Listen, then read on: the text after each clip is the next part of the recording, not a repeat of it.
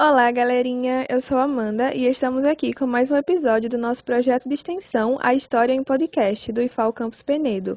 O tema escolhido para esse episódio foi Egito, Grécia e Roma, ou seja, as antigas civilizações. De início, falarei de maneira geral a respeito dessas civilizações e, em seguida, minhas colegas falarão de aspectos importantes sobre esses povos, como a mitologia, o funcionamento das sociedades, teatro, entre outros. Então, começando com Egito. O Egito era um estado teocrático que tinha sua economia baseada na agricultura de regadio, isto é, controlava os ciclos de cheias e vazões do rio Nilo. Os faraós eram venerados como o próprio Deus vivo. O poder estava concentrado nesses representantes, que eram donos das terras e tinham a função de proteger seus habitantes e conduzir as atividades produtivas. Em seguida, Grécia. Então, a civilização grega estabeleceu as bases da cultura e da política ocidentais. Surgiu por volta de 2000 a.C. e perdurou até o século II a.C. A população vivia em cidades-estados, das quais Atenas e Esparta eram as mais importantes. Atenas sobressaía pelo desenvolvimento cultural e econômico, enquanto Esparta era uma potência militar. Os gregos criaram a democracia e acabaram dominados pelos romanos. E por fim, Roma. Roma, um dos mais importantes impérios da história, dominou quase toda a região do Mar Mediterrâneo e costuma ser dividido em três grandes períodos: o monárquico, o republicano e o imperial. É, o Senado, instituição fundamental da política, originou os atuais parlamentos. Com o fim das guerras de conquista, o número de escravos caiu, prejudicando a economia e a supremacia romanas. Em 476, foi tomada pelos bárbaros germânicos. É, a queda de Roma marcou o fim da antiguidade e o início da Idade Média. Durante muitos séculos, a Grécia se manteve organizada em comunidades rurais, que eram compostas por grandes famílias e eram chefiadas por um patriarca, que é um líder do sexo masculino. As aglomerações urbanas só começaram a ganhar importância mais tarde, a partir do século VII a.C. E foi a partir daí que uma nova forma de organização social se difundiu, que é o que a gente conhece como polis ou cidade-estado, que é um modelo caracterizado pela autonomia, pela liberdade, pela soberania das unidades formadas por um núcleo urbano e pelos territórios e seu entorno, e poderia adotar vários regimes políticos, como a democracia ou até mesmo a tirania e é das efervescências e reviravoltas do pensamento social que surge o teatro.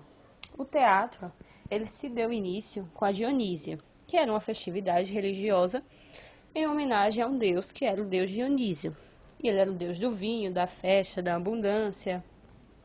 E com a evolução dessa festividade, surge a inserção de canções e músicas, que mais tarde se converteriam em diálogos se assemelham aos roteiros que a gente tem hoje em dia na arte teatral.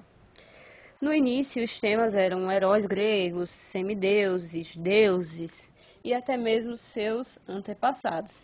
E posteriormente, isso acarretou em dois gêneros que surgiram dos, desde os primórdios do teatro, que estão presentes até hoje, que é a tragédia e a comédia.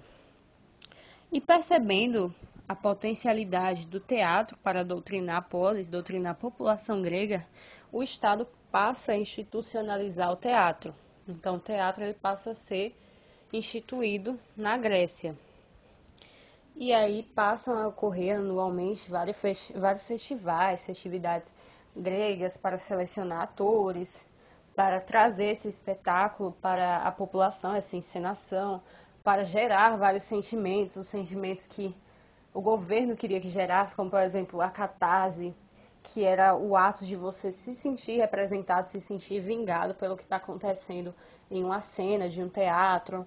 Uma, por exemplo, uma mulher que foi traída, ela vê uma cena de traição, ela vê um assassinato nessa cena de traição, por exemplo, a mulher que foi traída, assassinando seu marido, ela se sente vingada. Esse é o sentimento de catarse.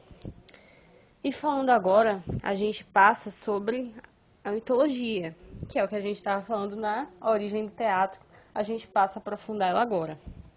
A mitologia grega, ela reúne um conjunto de mitos e lendas que foram criados pelos gregos lá na antiguidade. E tinha como principal objetivo explicar alguns fatos, como qualquer outra religião, como por exemplo a origem da vida, a vida após a morte, ou até mesmo os fenômenos da natureza.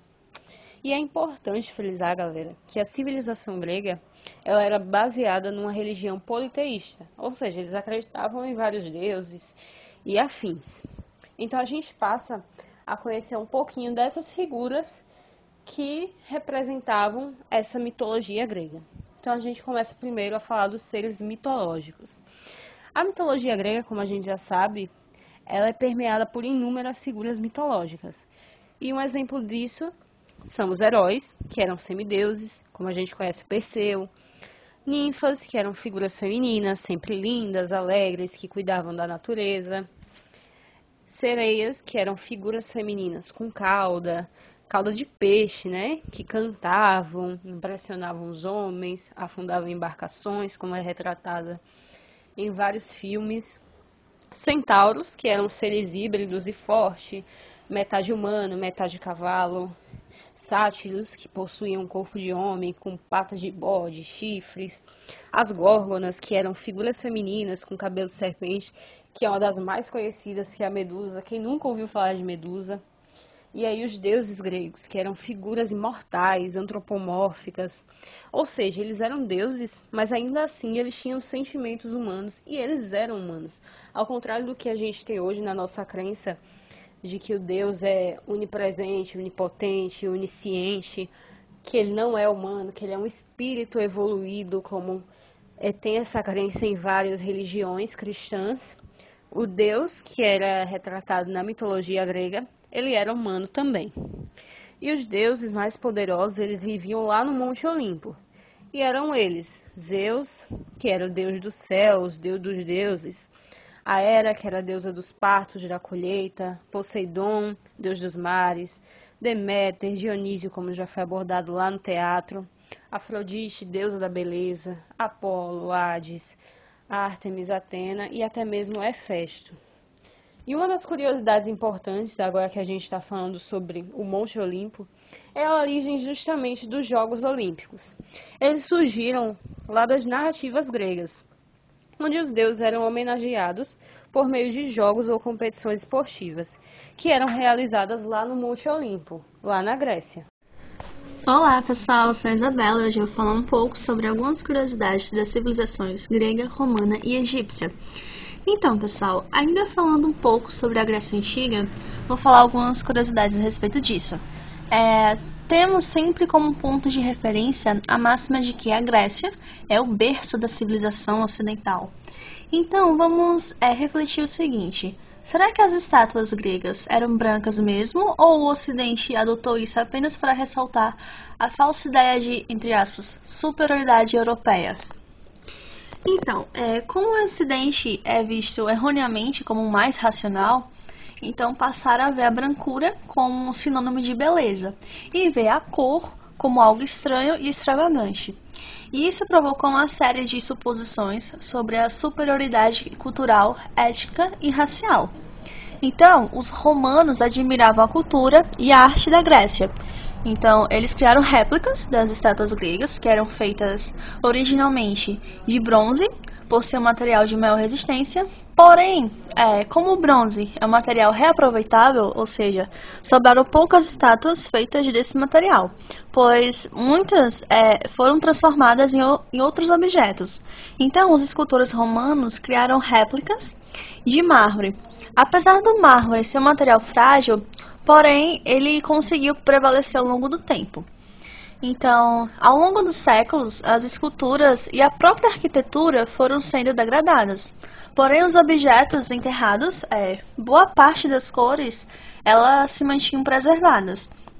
Mas quando esses objetos é, foram achados nas escavações arqueológicas, esses pigmentos eram retirados durante as limpezas, é, tudo isso para reforçar o ideal branco.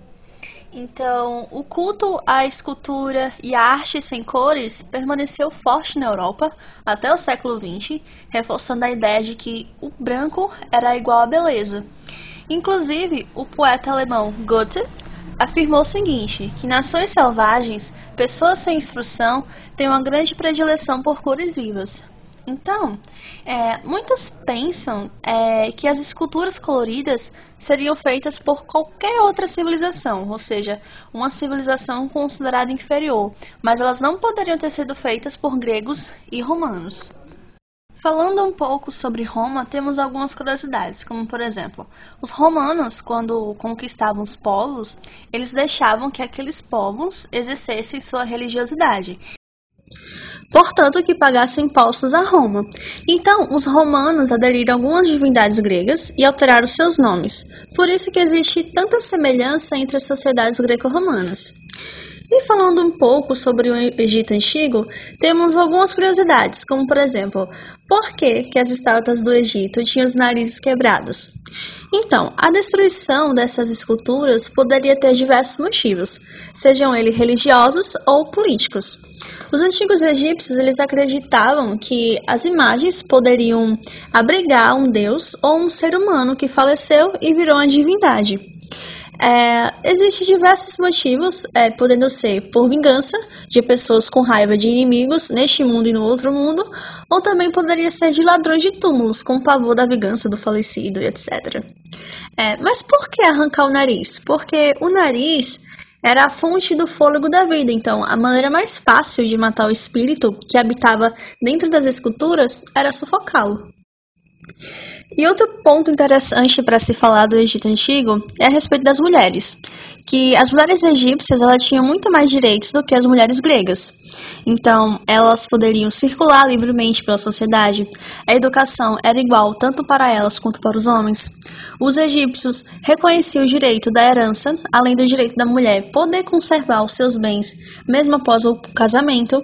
Então, elas também poderiam exercer os mais diversos ofícios, como o de trabalhar na indústria têxtil ou na agricultura. As esposas do faraó, elas podiam exercer de forma regencial o poder até que os filhos chegassem à idade adulta. E o divórcio geralmente era tão simples quanto um casamento. E outro ponto interessante é a respeito da maquiagem, que há indícios de que a maquiagem tenha surgido há 3 mil anos antes de Cristo, isso no Egito. É, isso foi considerado uma arte pela civilização egípcia. Então, esse povo começou a utilizar diferentes produtos para colocar no rosto, tanto como um objetivo estético como de saúde. E um dos pigmentos mais famosos é o col, que é uma espécie de pó preto utilizado para proteger os olhos do sol e também dos insetos. É, tanto homens quanto mulheres usavam nas pálpebras e o col era uma pasta é, feita a partir de um mineral com carvão e com cinzas. Então, o objetivo era proteger os olhos, que eram considerados os espelhos da alma, e também para se proteger contra os espíritos malignos. Então, isso é tudo, pessoal, e nos veremos no próximo podcast de história.